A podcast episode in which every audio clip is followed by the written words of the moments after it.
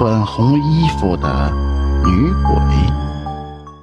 丹丹是个美丽的姑娘，尤其喜欢穿红色的衣服，因此无论走到哪里，认识她的人都能够远远的把她辨识出来。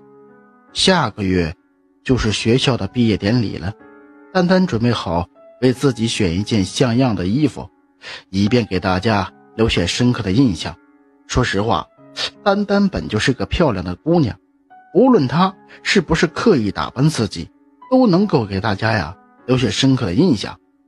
如果说所有人对她的印象是美丽动人的话，那么对周明来说就完全不是这样了。周明是丹丹的大学同学，大学四年，他一直爱着丹丹，只是他不太显眼，无论学习成绩，还是长相，或者是家世，没有拿得出手的。而这个现实的世界，似乎最重要的就是这些，所以他这四年来呀，只是暗恋，甚至连写封情书的勇气都没有。同样是同学。马杰则要比他主动多，他甚至曾经写了十万字的情书给丹丹，但是遗憾的是，被无情的回绝了。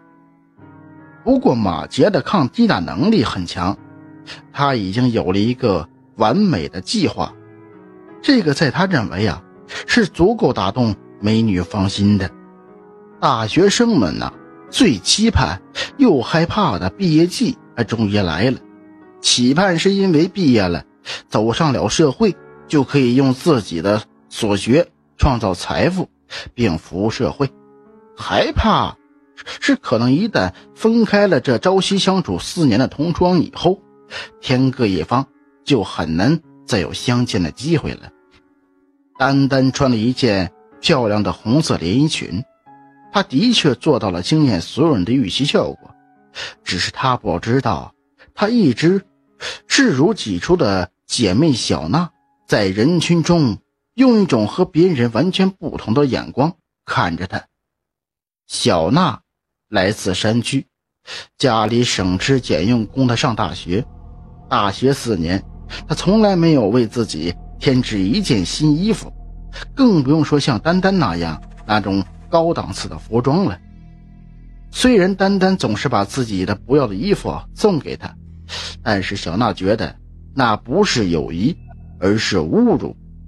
小娜接受丹丹的赠与，但那不过是没有办法的事，因为她太穷了，自己买不起衣服，再不穿别人送的衣服，难不成要光着？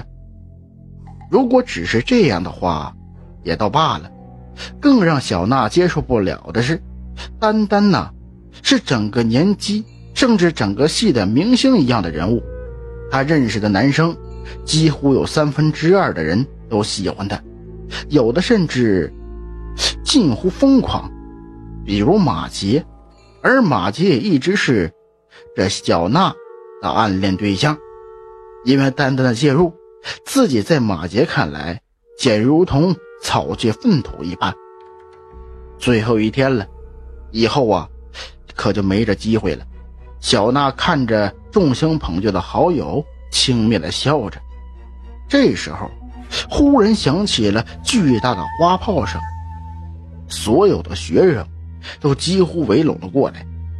吴杰左手啊拿着玫瑰，右手拿着扬声器，当众向丹丹表白。他的口才很好，再加上是有备而来，很快就打动了丹丹。就这样。在当学生的最后一天，他们成为了情侣。其实这样的场合，最难受的不是小娜，或许要包括周明吧。很多的同学为他们送上了祝福，其中也包括周明。四年的同窗，丹丹几乎对每个人呢都有点不舍，除了周明，因为他觉得这个人呢不但没什么优点。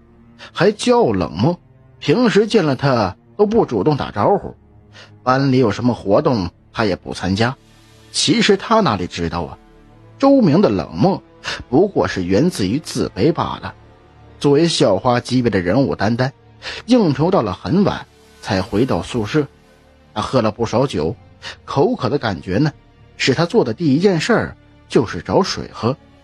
看着姐妹呀，大口喝着自己早已提前在饮水机里放好药的水，小娜心情复杂，既激动，又有些担心。丹丹中毒后，学校在拨打了幺二零以后，紧接着就拨打了幺幺零，很多学生要求配合检查，当然，包括小娜在内。八小时之后，警方经过调查取证和走访学生，最后所有的证据都指向了小娜有最大的嫌疑。大队的警察正准备冲进小娜的宿舍。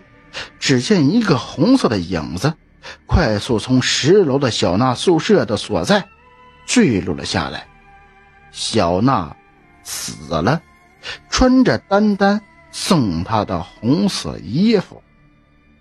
因为时间的原因，穿红衣服的女鬼这篇故事讲到这里就暂时结束了。欲知后事如何，敬请收看下个视频。感谢各位的收看，再见。